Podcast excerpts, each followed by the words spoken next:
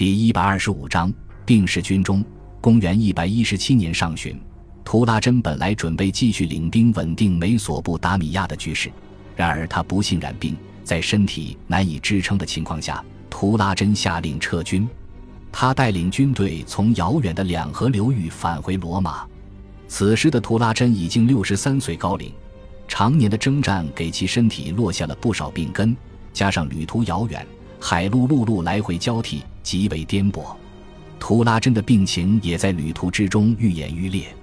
关于图拉真的疾病，卡西乌斯·迪奥是这样记载的：图拉真一开始以为自己被人投了毒，才致使他行动愈发迟缓、疼痛，并且会时不时的中风。但是随后便发现，这些都是因为血液的不流通。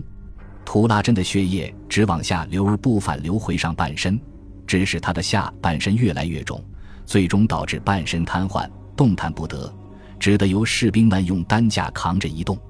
随着身体的逐渐不便，图拉真中风的频率也越来越高。当他和军队走到位于小亚细亚东南部的奇里乞亚省时，图拉真于一百一十七年八月病逝军中，终年六十三岁。后世猜测，图拉真得的病应该是严重的水肿，病情恶化后导致身体机能丧失，最终死亡。图拉真戎马一生。从入世开始便一直担任军官，后来担任军团长、总督、皇帝。然而无论身居何职，其一生中有一半以上的时间都是在军中度过的。被称为罗马帝国最为能征善战的皇帝，丝毫不足为过。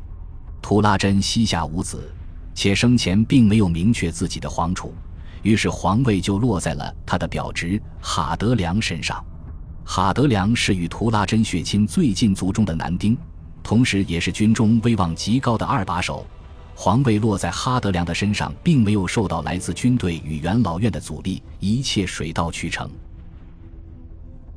感谢您的收听，喜欢别忘了订阅加关注，主页有更多精彩内容。